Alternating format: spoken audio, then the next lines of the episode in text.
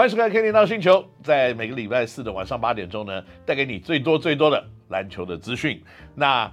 P. League 的篮球比赛呢，最近啊、林书豪仍然非常的火热。但是在整个运动界里面来看呢，WBC 棒球嗯如火如荼的在进行当中。那这里呢就可以看到啊，这个在棒球上面的竞争呢，在这个世界的舞台里面。不错，不错，不错。特别有这样的赛事在台湾呢，会有很多很多的球迷愿意注意他。那所以呢，讲到这里呢，我就必须要佩服一下我们在同一个啊，可以平台上面的黄忠义教练。他最近也非常的忙，所以呢，没有。今天我不是代替他来讲棒球。我今天要讨论一下的话题呢，就是如果啊要组一个中华队的话，篮球现在的阵容，我会怎么样来看这样子的一个。全体通盘，不管是竞争性上，未来的发展，还有呢，这个可能在国际的舞台，目前为止的趋势，我们可以怎么来走？那当然，在国际的趋势篮球来看呢，是越来越多的，不能算是小球，可是呢，要算是所谓的 positionless basketball，就是打一个单一的位置，在单一专精上面的位置的篮球，看起来是越来越少，最受到伤害的一个。篮球场上的位置呢，无疑就是中锋这个地方，因为呢，在这个世界篮球的发展来看，越来越多快速的篮球，越来越多可以投外线的篮球，所以呢，一个传统的中锋在禁区里面呢，你要做卡位啊、篮板啊，然后要在禁区单打，然后好不容易跟人家撞个老翻天，然后得个两分，这件事情好像变得没有什么价值。那所以呢，各地的篮球看起来，慢慢的都是从传统中锋离开了这个舞台。NBA 里面呢，非常的明显，传统的中锋呢，现在要讨生活的话，你也必须要有三分球的能力，你也必须要可以助攻，你还要可以飞天遁地。所以什么时候中锋平均啊要拿个九次八次的助攻，才算一个真正的明星级合格的中锋呢？其实，在张伯伦时代就讲，那没有了，这个超离了话题。不过呢，如果现在要组一个在台湾呢，可以出去代表打国际比赛的球队的话，你要怎么样来把这些人放在一起？那我个人认为呢，在现在的篮球的竞争上面啊，体型刁钻、投篮、智慧、团队、防守都是非常重要的啊，几乎好像没有一样不重要。不过呢，我的名单可以看起来是这个样子的，就说，因为在很多很多的球员来看呢，在不管是 P League、T1、SBL、大学、UBA，呃，跟 HBL 都慢慢的在自己的舞台里面有发光发热跟突出的表现。所以，我们今天点名一下一些球员啊，现在在远征在 CBA 的球员里面呢，我认为这个 Ray 就是陈英俊。那林庭谦、刘铮这三位呢，仍然是应该在中华队里面呢，可以有一席之地的三位选手。所以呢，可能打一号、二号、三号这三个位置呢，可能就是远征 CBA 的这三位选手。那另外一个球员在今年在 CBA 打球呢，我也会把他放在这个名单里面，那就是马建豪。因为马建豪呢，大概在两百零三公分左右。他也可以投外线，他有很棒的活动力，个人的 athletics 是什么？就是活动的运动细胞呢是非常的发达。那可是比较大的一个小小问题，就是身体毕竟还年轻，他的成熟度跟在国际比赛里面的对抗性，马建豪可不可以撑得住？那在 CBA 的磨练要练的，除了是经验，除了是对抗，除了是打球的一些观念之外呢，我认为他身体素质的进步。一直也是他自己呢，可能必须要去考量的，也是呢。其实我跟他对话过几次，他都说，呃，我就是要让我的防守可以达到一定的水准。那我认为呢，只要一个职业的球员有这样子的认知，知道自己的弱点在哪里，需要做什么样子的改进，那把他的专注度放在这个项目上的话呢，我相信没有太久的时间，马建豪的身体的对抗性绝对也有提升的最后的结果。那所以呢，我会把。目前为止呢，要出去比赛的这个阵容里面呢，这四位球员各自打一二三号的位置呢，我认为都是非常不错的人选。那一号呢，除了陈英俊之外，目前为止，不管是 P League 或者是 T1 或 SBL，或甚至到 UBA，我可以放什么样子的人选在里面呢？首先呢，我要讨论的一个东西就是防守能力啊，跟身体的对抗性。以身体素质的对抗性来看呢，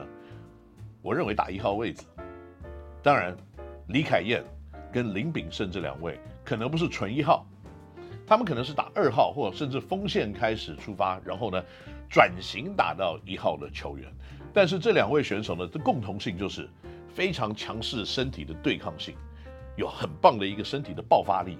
以及有速度。跟目前为止呢，他们的投篮的能力也是在持续的跟着年龄还有练习的成长呢，慢慢在进步当中。但是有没有国际赛这样子的稳定性呢？嗯，我觉得在控球后卫这个位置来看呢，这两位都应该是可以考虑的人选。那如果要考虑第三个人选的话呢，那这里面我要把高国豪丢进来了，因为高国豪呢虽然得分的能力、爆发力是强的，但是他控球的稳定性以及他身体的素质。打国际的比赛的话，看起来也是一定可以有一定的表现的。所以以陈英俊来打先发控球好了。如果这三位里面呢，你可以选个一位或两位来当替补，或者是有的时候陈英俊必须要去休息做 time management 的时候呢，上来的控球后卫的话呢，李凯燕、林炳胜、高国豪这三位应该是我的选择。那可能你会问啊，那还有一些像什么赖廷恩啊，这个林俊吉啊。或者是一些比较矮小的后卫，你会怎么放？我不是说矮小后卫在国际比赛没有位置啊，只是他可以有竞争上面的优势的机会，真的是不够多。要不然呢，我绝对会把矮小后卫的代表性人物呢，蒋玉安放在里面。蒋玉安呢，再怎么看呢，他可能算是台湾的田沃永泰吧。所以，一个国际比赛里面，如果你要放矮小球员的话，那你至少有这种速度跟爆发力啊。而且蒋淯安的身体的对抗性也非常的好。所以我认为呢，在这几个后卫的人选里面，如果你要放三个后卫在里面的话呢，陈英俊当然是第一选择。那然后呢，如果你要以这个得分型的来看的话呢，我可能会放高国豪。如果你要有这种攻击的爆发力，然后有速度，然后有这种让整个比赛看起来可以。更快速的进行，然后可以穿越这个防守线的话呢，那可能蒋玉安是一个非常不错的人选。那如果我们要看到未来的话呢，今年在 UBA 打的尤爱者肯定也是一个不错的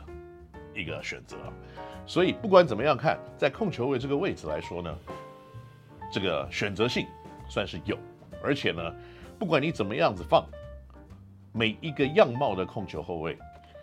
在你的选择性来说都是。可以被看到的，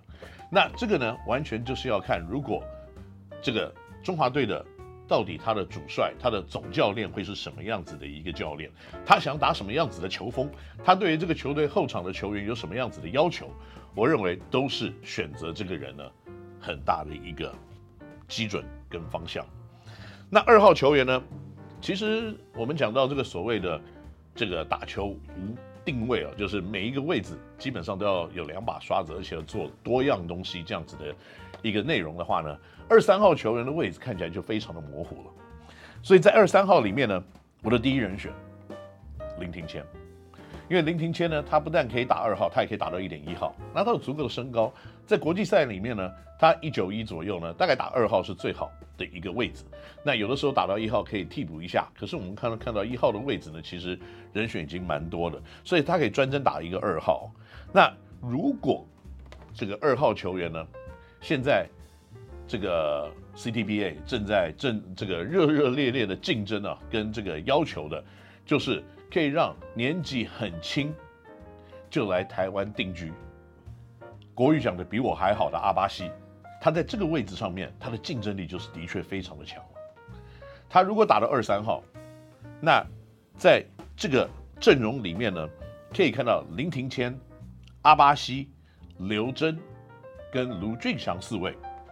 他们各有自己的特色，有的有非常强大的活动力，有的有非常强大的。这个投外线的能力，有人有整体上面的一个统筹跟攻击的能力。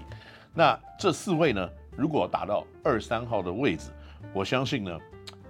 在阵容里面是绝对有一定的影响力的。